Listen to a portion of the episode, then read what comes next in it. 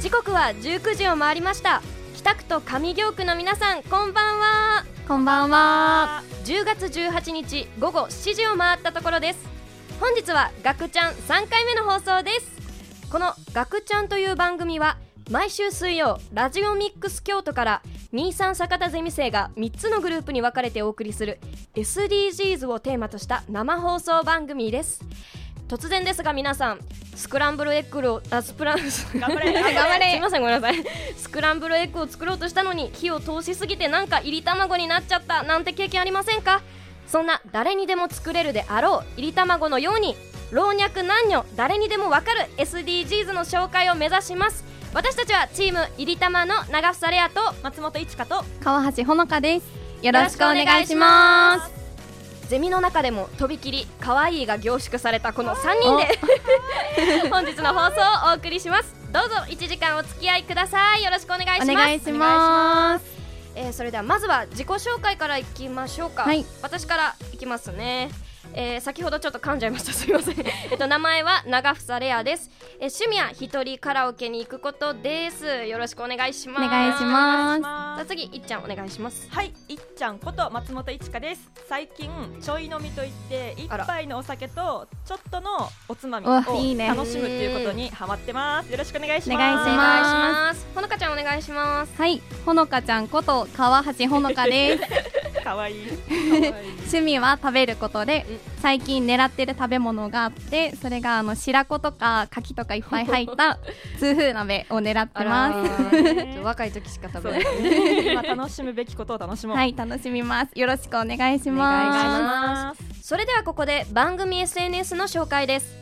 番組インスタグラムですがこちらは23アンダーバー坂田ゼミで検索してみてくださいスペルですが23アンダーバー SAKATAZEMI 繰り返します23アンダーバー SAKATAZEMI ZEMI で検索してみてください続いて番組 X 旧 Twitter ですがこちらはアットマークガクちゃんアンダーバーリッツですスペルですがアットマーク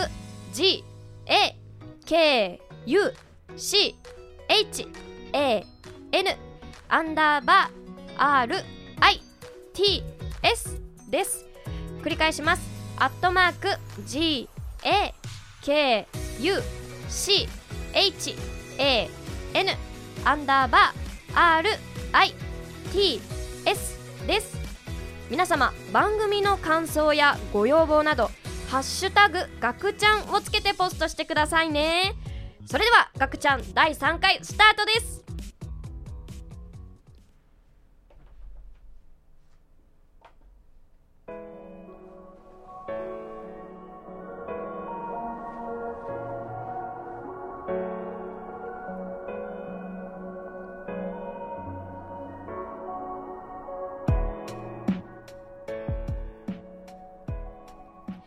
校内地は SDGs のすすめです皆様も一度は聞いたことがあるかもしれません SDGs とは持続可能な開発目標の略称で2030年までに持続可能でより良い世界を目指すという国際目標です SDGs には17の目標169のターゲットから構成されており地球上の誰一人残さないことを誓っていますこのコーナーでは SDGs 初心者である私たち坂田ゼミ9人がチームごとに取材に赴き取り組みについてより多くの人々に伝えていきたいというコーナーですこれを機に SDGs についてみんなで考えるきっかけ作りとしたいですさてさて第1回から第3回のテーマは17の目標の一つである貧困をなくそうです今回私たちはチームいりたま初回放送ということで貧困についてみんなで語り合っていきますもちろんこのコーナーは SDGs のすすめですので SDGs ビギナーの人にもそうでない人にも分かりやすく説明していこうと思いますそれではいっちゃんにバトンタッチしたいと思いますいっちゃんよろしくはい。えーじゃあそもそも貧困とはっていうお話からしていきたいんですけれども、はいはいえっとですね、2023年に国連開発計画とオックスフォード大学の報告によると、うんうん現在世界では61億人のうち11億人が深刻な貧困状態で生活しており、うん貧困層の半数は18歳未満の子どもが占めていると言われていますう。んうんそして2023年ユニセフと世界銀行の報告によると世界で推定3億3300万人の子供つまり6人に1人の子供が極度の貧困の中で暮らしていますこの極度の貧困ってどういう状態と思うと思うんだけど、うん極度の貧困っていうのは1日2.15ドル未満で暮らしている状態のこと、うん日本円で約300円です300ね円300それぐらいで少ないね一日ねそれぐらいで過ごしている状態のことを極度の貧困と言います、うんへーそしたらもう食べ物とかで言ったら一食100円未満とかそうでだね過ごさないといけないから、食べ盛りとかの時とかも本当に足りないし、うんそうだね少ない量だよね。うんそして貧困の中にはまあいろいろ定義みたいなのがあるんだけど、うんまあ、代表的なのが絶対的貧困と相対的貧困、ううんんでまずは、えー、と絶対的貧困の方から説明しようと思うんだけど、はい簡単に言いますと人として最低限の生活が送れず生きること自体が困難な状況のこと主に発展途上国の貧困のことを指します、うへんえ次に相対的貧困なんだけどこれは主に先進国での貧困を指しますそして日本は先進国の中でも貧あ相対的貧困率が高くて経済協力開発機構 OECD っていう国際機関が公表した各国の貧困率の最新値を見ると日本は先進国で最悪でしえた最悪だったんだそそうなんですよしたらあの相対的貧困状態で生活するってどんな感じなのかな例えば、うんえっと、相対的貧困で得られないものとしては冷蔵庫や洗濯機が買えないんえー生活費や進学費を稼ぐために毎日アルバイトをする必要があるで部活ができない学校行事に参加できないで、夜親が仕事で家にいないとか、うんあとは病院に行けないとあか。病院に行けないもん、あとあれだね前回あのユースが言ってた生理用品が買えないっていうのあーもこれも入るここに入ると思う、思うで日本の6.5人に1人は貧困状態で、うん子供は8.7人に1人が貧困であると言わわれていて、で特に、まあ、一人親の世帯の貧困率が高いって言われてるんだけど、うん一人親だったら2人に1人が貧困の状態と言われていて依然としてすごく高い数値がありうます。うんんこれってあれやね、あのーもしかしたらあの気づかなかっただけで自分の周りにも貧困の状態で苦しんでる子もそういだねたかもしれないってことようんうんうんね。じゃああのそもそも貧困の原因ってなんなんやろと日本の貧困の原因、まあ、貧困の原因ってそのいっぱい複雑的な要因があっうてん貧困になっちゃうから、これが絶対っていうのはないんだけど、うん一応挙げられるものとしては一人親世帯の増加うんで、うん非正規雇用の増加で少子高齢化による高齢世帯の増加、んあとは賃金が上がらないこれ最近よく言われてるけあどー賃金が上がらそうだなねいあとね、えっと生活保護が使いにくい、使いにくい、うんっていうのが一応挙げられていますでまあ一応こんなに日本ね貧困相対的貧困率がうん高いって問題になってるから、日本も貧困対策を一応していて、うんうん代表的なのが4つの柱がありますそれが教育支援経済支援生活支援就労支援っていう4つの柱があって、まあ、その中でより細分化していろいろな貧困対策がされています、うんえなんか貧困が原因でなんか十分な教育受けられないってなるとなんか貧困が連鎖しちゃう遺伝しちゃうみたいうんなうんうん起きるって聞いてんけど、それってそうだねえっとまあやっぱりお金がないとうん教育って受けれないって言われてるじゃそん、うだ大ね学とかも進めないしさ、うんってなるとやっぱり学力がないといい就職先に行けないうんっせやねてなるし、うん例えばもう中卒でもう学歴が終わっちゃうってなると、うん先働くことがやっぱ難しいってなるかまあら日本社会で見るそとうなんねですよそしたら親の世代のその下の子供が教育を受けれてないからまた貧困でその下もまた貧困っていう感じでずっと貧困が続いちゃうことを貧困の連鎖あってー言いますね。ねまあ、あとやっぱり同じ私たち全員女の子なんだけど、うん世界の貧困の方では、うん女の子だったらあの若年での結婚とか出産の問題っていうのあーうんもこれは有名かなっていうふうに思います。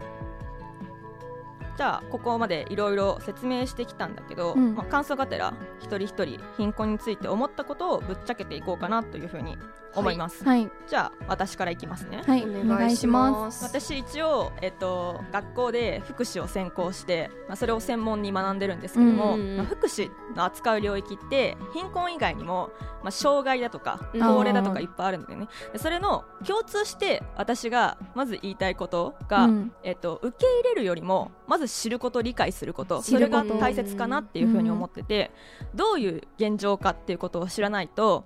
例えばこう感じることが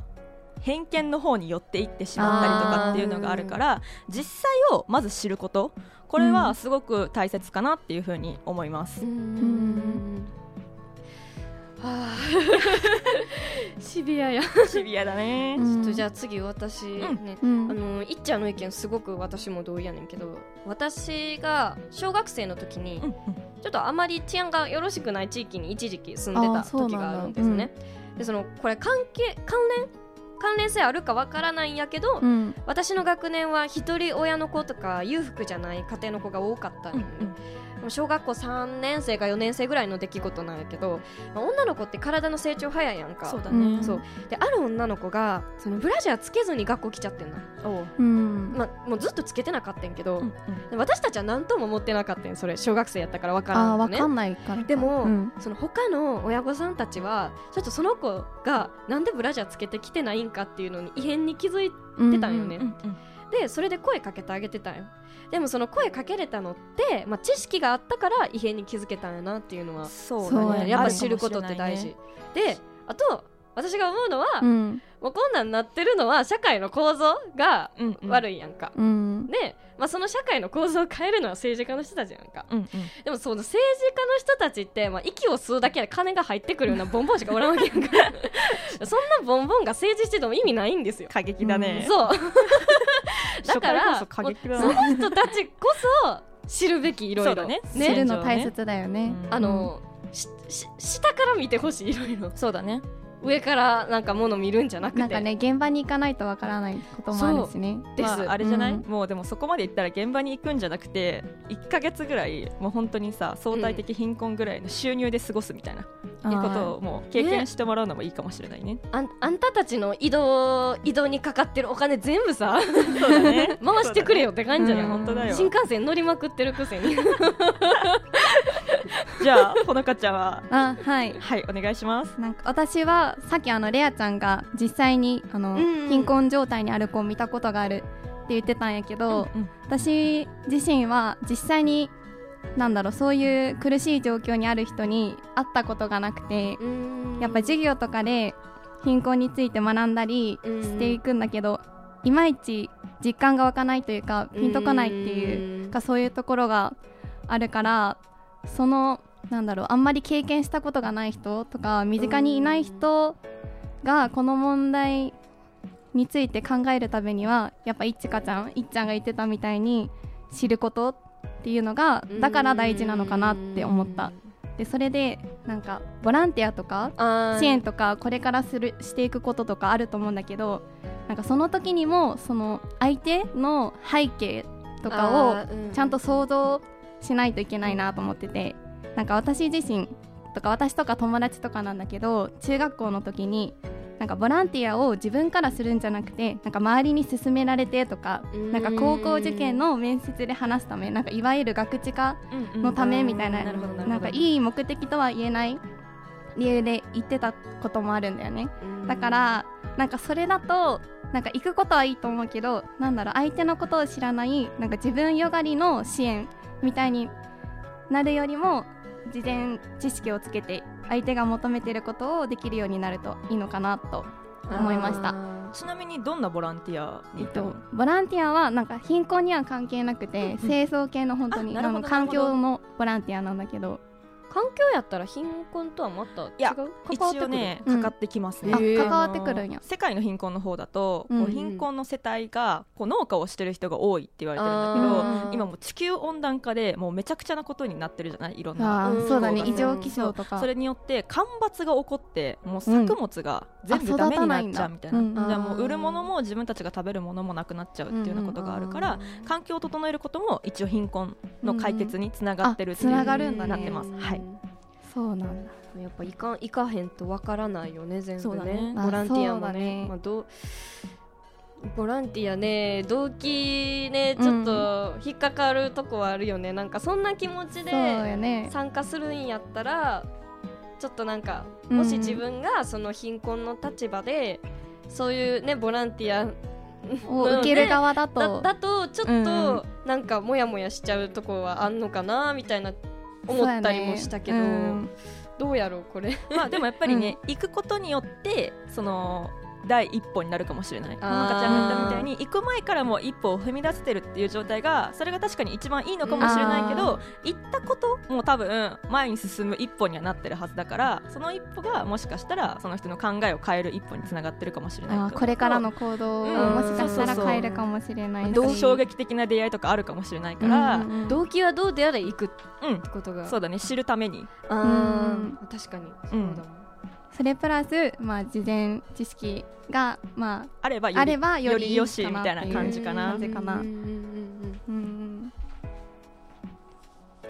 ということで、えーとまあ、いろいろ大学生らしい意見も出てきたかなっていうふうに思うんですけれどうも、んまあ、話そうと思えばねいくらでも話せるじゃない こういう話題って。そうだよねそうだから、まあ、正直話し足りないっていうところはあるんだけど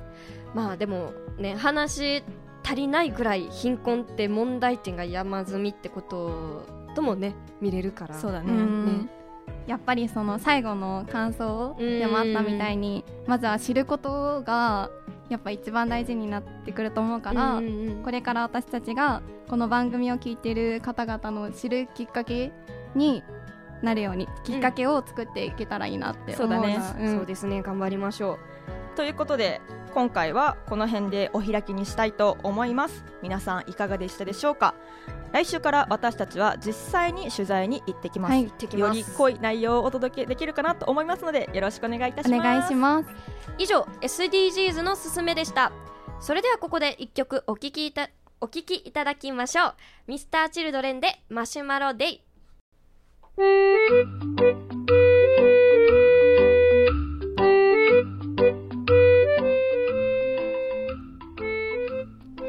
時刻は19時22分を回りました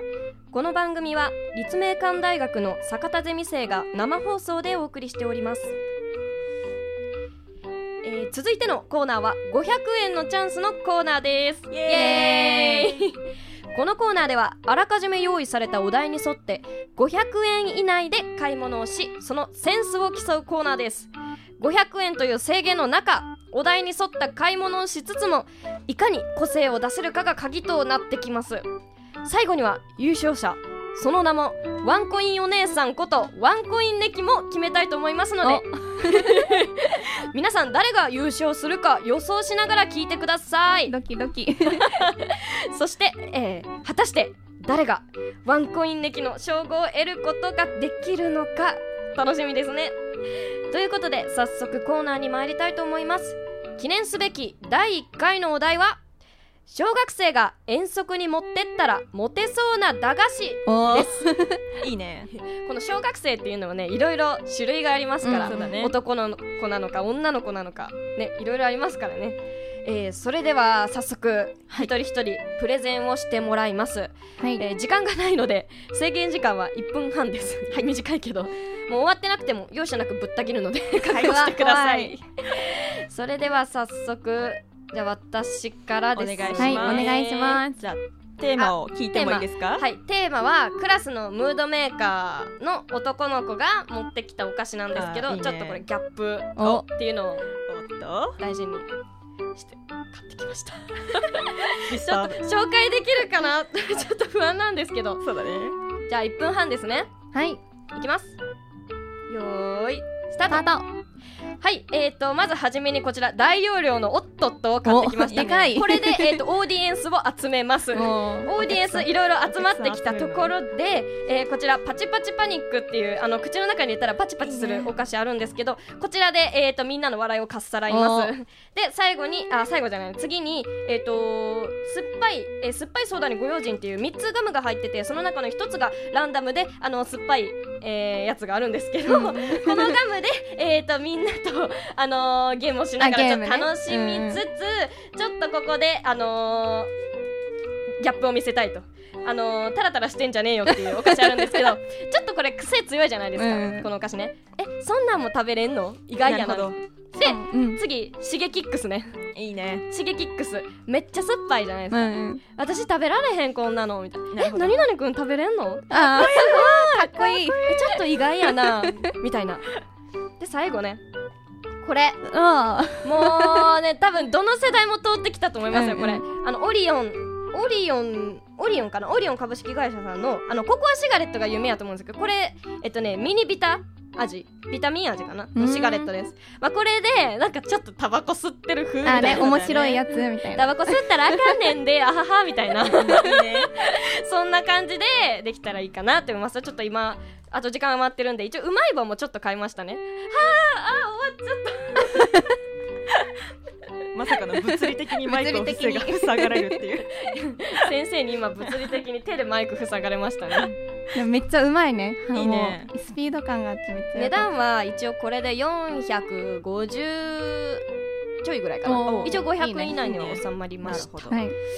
じゃあどうしじよゃうあレオちゃんの発表でした発表でしたお疲れおお様疲れ様じゃあ次もうどんどんいっちゃいますよ、、はいいっちゃん、はいい、きましょうかとりあえず最初えっ、とお題ですねうん何ですかえっとまあ人の注目を集めるっていうやつですねおー集めるお菓子を買ってきましたじゃあ行きますお願いしますよーいスタートまず絶対いるなと思ったのがダイヤモンドリングキャンディーっていうこう指輪の部分えすごっが飴になってるやつもう指輪見てって言えるからこれ絶対いるなと思って買いましわたすごい指舐めながらでえっと、あとこれチョコエッグです中におあーやつ入あーおおもちゃ入ってまあーす絶対いると思ってこれも買ってきましたおーでえっ、とこれだねモンスタースタンプって知ってるかなあーのなんかベロ下にあベッてつけるやつつけたらあのお菓子に書いてある絵柄が下につくっていう、これも見て見てができるっていうあー確かに確かにで、えっと、これだねステッキチョコわかわいいあー木型ののケースにうんちっちゃいチョコレートがこう、あシャカシャカって入ってるあー可やつ愛いで、まあ、これもなんかマジシャンごっことかできるかなと思ってこれ買ってあとこれですねえっとドリンクゼリえーすごいハサミでチョキってしたら中にゼリーが入凍らってるしたら美味しいやつあねそうですそれもなんかこうあんま持ってくる子いないかなと思いっないねてこれを持ってきましたででこれねかぶってるんだけどえっと、ミニビタシーココアシロップのミニビタシーこれも絶対さタバコできるじゃんと 思ってあとこれ3つのガム、ね一緒一個酸っぱいやつが入って一緒一緒るこれはね3人で今日放送するから帰り一緒に食べたいなと思ってあ買ってきましたあとこれね同じくうんオリオンさんのセイロンガン、えー知カらないップセル表意ラムネって言ってーあの薬のカプセル型のラムネえ絶対お医者うんさんごっこうん言えてないお医者さんごっこできるなと思っお医者さんてこれ買ってきましたお医で最後これがロールキャンディーですねなんかあのあ小鳥長いやつ線香をギュッてしたような形えのなんかチューイングキャンディーかあなーちょっとよく分かってないんだけど海外のお菓子みたいで面白そうと思って買ってきました10点で400ああ終わっちゃった10点で497円ですあーお疲れ様です以上です結構かぶってめるっちゃギリギリやねそう500円意す外とごないいめっちゃいい買い物はしょってるはしょってないえ意外といけたね10点全部紹介したテさあえ最後 ほのかちん頑張れお願いしますーマは聞こうえーテーまマあそうやねテーマ私のテーマは男の子にも女の子にもモテちゃうあざとい系女子がママほのかちゃんやんそほのれかちゃんほのかちゃん自己紹介ほのかち違ゃう自己紹介かわいいぞ今日もじゃはあいお願い行きまししょうかますよーいスタはーいまず全体的に可愛いを意識してピンクの確かもにのを買ってきトましピたンク色ばっかはりいでまず1個目が綿菓子ですあーいいねもうピンクのパッケージやねうんそう見た目がふわふわだからあ可愛いみたいな可愛いの食べてるあーざとあーざとで次になんかペコちゃんとペコちゃんの彼氏あ彼氏ちょっと わかんないけどそれが乗ってるチョコうんうんでなんかかわい2いつ棒についてあってうんなんか気になってる男の子にあ渡してあのい2人で食べれるっていうかわいいあざとなんいてあざといんだでで次にあのヤングドーナツでうんなんか美味しいよねそれ万人受けのうんみんなに好かれるようなものを買ってきま美味ししい美味しいで次にレアちゃんとかぶってるんだけかぶどったねパチパチパニックっていうめっちゃパチパチするやつで、これねでこれでなんか面白い女だなって思わ せたいいや面白い女だよ面面白白いい女可愛いけど面白いところもあるんだなって思わせたくて買いましたで次にえこれもみんなとかぶっちゃったんだけどココアシガレ ッ被トこれはねマストだよねもうこれはマストかなと思って、ポケットに忍ばしときたいなんか OK 気になってる人に突っ込んでもらいたいあらそういう気持ちであやばい時間えっとであとなんか面白さを狙ってなんかお金のカードなんか1万円札がコピーされてるチョコを持ってきましたいいねまた面白いで女なんかそうそうそれもあるしなんか小学生ってなんかみんなお金好きじ ゃんみんなよねみんそなうみんなお金好きだからこれでちょっとみんなを引き寄せようと思って買いましたであとはまあうまい棒のめあー明太子味ねおマイボー疲れ様お疲れです様です合計483円でしたおいい感じですねいいね皆さんちょっと久々にさ駄菓子屋行ったらすごく楽しくえなかめっっちゃた楽しかったえそうなんうかこんな大の大人がなんかちっちゃいカゴ持ちながらお腹してじゃあ恥ずかしそろそろい先生に決めてもらえますかもらいましょうか、本日のワンコイン歴ワンコイン抜き誰でしょうか誰かなこれだいからや私ほのかちゃんな気がするんだけどザって感じがするねうんもうモテるわこれはえどうしよじゃあ大丈行き夫ましょうか、ドラムロール、えー、セルフでういきはいま行す、きましょうみんなでせーの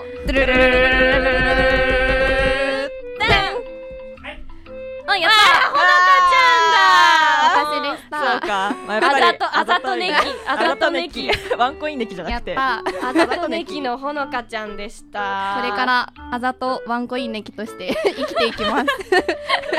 もういなやんか名称がどんどん変わっているやでもねほのかちゃんらしいプレゼン いややったね確かにそれはそいや本うスピード感も合わせて いねやすごく良か った勝てないっすね勝てないっすねやっぱモテる女は違いますね私もモテないの に嘘嘘嘘嘘謙謙虚虚嘘つにけもう謙嘘つけ虚しちゃっていやーちょっとあの見習って私も今度からこの駄菓子買いたいと思いいまやす そうしようそうしようそうします、れそめうしっちゃいいねます。さあ、えーということで、本日のワンコインネキ、えーあざとネキは、ほのかちゃんでした。おめでとうございます。おめでとうございますパチパチパチ。チ以上、500円のチャンスのコーナーでした。それではここで一曲お聴きください。まふまふで、恋とビタン酸ソーダ。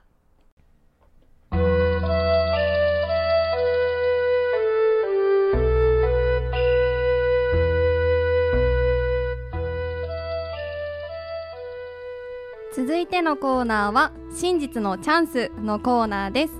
このコーナーでは坂田ゼミで大食い担当をやらせてもらっています 川橋ほのかが持ってきた心理テストに答え各メンバーの真相心理に迫って好きにに。えっちやだトークしていこうという女子会コーナーですー。いいねイエメンバーのあんなことやこんなこといつもは目に見えない真実をあぶり出していこうと思いますで今回の心理テストはホームページマイナビウーマンの占い師コラムニストの紅滝さんのものを使わせていただいておりますーイはいわかりましたそれですは、ごいね名前がよくわからないけど そうそうじゃあ行くね、行きますえ、怖い怖い。じゃーらんじゃてれん問題ですあ問題、テストですかわいい洋服を買うときにあなたが一番重要視することは何ですか A 品質がいいこと品質。 B 流行に合っていること C 手頃な値段であること D サイズが合うことです皆さんもぜひ一緒に考えてみてくださいーうん。難しいな。いっちゃんとレアちゃんにもこれから答え聞いていくから考えてね1が何だったっけ品質品質がいいこと ?2 が流行流行。 C が手頃な値段 C が手頃な D がサイズが合うことなるほどえー決めたうわえー、嘘早っあちょっと待ってえ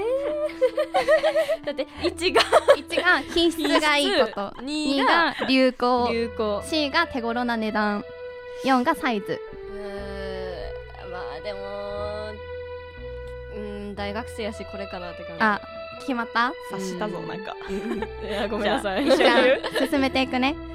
なんとこのテストであなたが恋人に求める条件について分かこれりやまばいぞこれやばいぞこれやばいぞ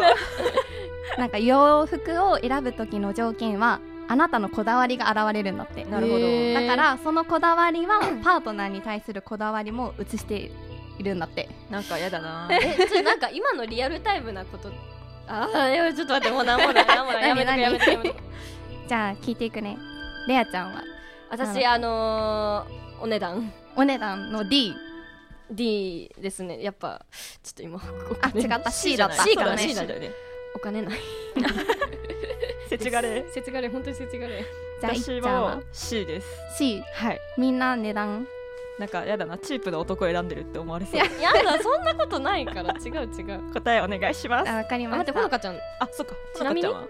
私も値段ややっぱそうみんなそうやちゃんはねいりたも仲いいやっぱ服ね高いし、うんそそううだだよよねそうだよ安く可愛い服ねいやそうだよそしたら順にはい答え言っていきたいと思いますまず A の品質がいいことを選んだあなたは、誠実で浮気をしないことを第一に求めていまあすなんか品質がいい洋服は長く着れるからー確かにねその相手にもなんだろう他の相手には目もくれずにとにかく一途で自分を愛してほしいってなるほどいう深層心理が隠されているみたい ですお金あったら買ってるけどねそう学生にはねそうだね難しいよ難しいよねこれから先の恋そ愛うそうそうそそう社会人になったらんそそううだだねねで次の B の流行に合っていることうんを選んだあなたはルックスがいいことを求めているみたいでああらーなるほどす、なんか流行りの洋服とかってみんなからおしゃれって褒められなるほどそっかそっかだからこれみたいに顔やスタイルとかがいいパートナーに対してすごい心が弾んでなるほど友達に自慢したいっていう気持ちが映し出されてるみたい確かになんか結構流行に敏感でおしゃれな子って面食いな子多いかもしれないごめん偏見じゃあ C の答えは C の答ええ いきますえなになになに C はいきますねはい手頃な値段であることを選んだあな たはえっと金銭感覚が合うことあー第一に求めています大事大事大事よかったなんか変なのどうしようみたいな思って手頃さとかに目をつけることから、あなたは堅実な金銭感覚を持っていますねっていうことででこのようにも自分と同じような金銭感覚を求めて趣味とかお店にかけるお金が合うようなパートナーに対して安心感を抱くみたいなるほど実際にのどう思った すごく大切にして確るかにそれはある重要視かしもてうるところだんうん友達で聞いたことある金銭感覚合わなくって、うんうんちょっとしんどい思いした子もいるからあーねいやなよかったなんか変なの言われよかったよかったたよかったよかったねで次の D のサイズが合うことを選んだあなたは はい自分を束縛しないことなるほをど第一に求めていますそれも大事だなサイズがぴったりなら居心地もいいよね確かにそうだねだからこのように一緒にいて居心地がいい窮屈にかならない関係性を求めてるんだっなるてほどででなんかここまでさ恋人に求める条件で、うんうんなんか誠実さが重要みたいなうんうんこともあったじゃん、それでなんか天の声がね天の声が天どこからが浮気って話し合ってっていうどこから が浮気えでもそれってやっぱ人によって違うからうんそうだよねさ隠し始めたらやっぱ怪しいよいねや私もそう思そううだよね相手に言えない関うん係うんなんかもう言えないんだったらそれはもうもうアウトだよアウトだよねでもえなんかご飯行くのもいいけど事前に言っそう言全っ部て言ほっしいてくれ全部れば言ってくれなえいとでも二人だよあーそうか確かにえスマ見ないからスマホ見るっていう相手の今ってこと手の声からまあ相手のスマホ見るか相手らのスマホでそれはそうでしょいやー見たことないないの見たくない見れ自ない分が見られて嫌だからしたくないしあでもちらっと見えたら見えちゃうかもしれないそれは通あるかも知しれ通ない知とかね 通知とか通知とか見えたらねでもなんかパスワードを頑張って探してログインして見るっていうのはちょっとしないかなえどうなんだろうだ ってさもう見る時点でなんか信用できてない気がする相手のこ確とかうんにじゃあさもう前提でパスワード知ってる前提だったらどうするえー、なそれはでももうあれじゃない見ていいう関係になってたんじゃないそういうこ二人で話し合ってあー確かにえー、ちょっと今難しいてな天の声が天のめっちゃ声がめちゃめちゃなん かお題を出してくる元カノと会うの OK あかんやろこれえあ絶対かんやそれろはアウトにしましょうあかんやろ絶対アウトもう死刑ですよそれも首ちゃんぱしよう首ちゃんぱなんやろそれはえなんか友達に戻ったって言われても信用できないよねいや何がどう友達それは無理だわ一回ねだってそういう関係になったのに、うんそんなんもうゼロに戻れえるなわんかけふなっいやとんした瞬間にねもうなんかね戻ってくるもんね鮮明にね、そううん、そうだよねすごいディープな話題になってきたけどなってきちゃったねということでみんなの真相心理が暴かれてしまいましたね以上真実のチャンスのコーナーでしたそれではここで一曲お聴きくださいトレジャーでありがとう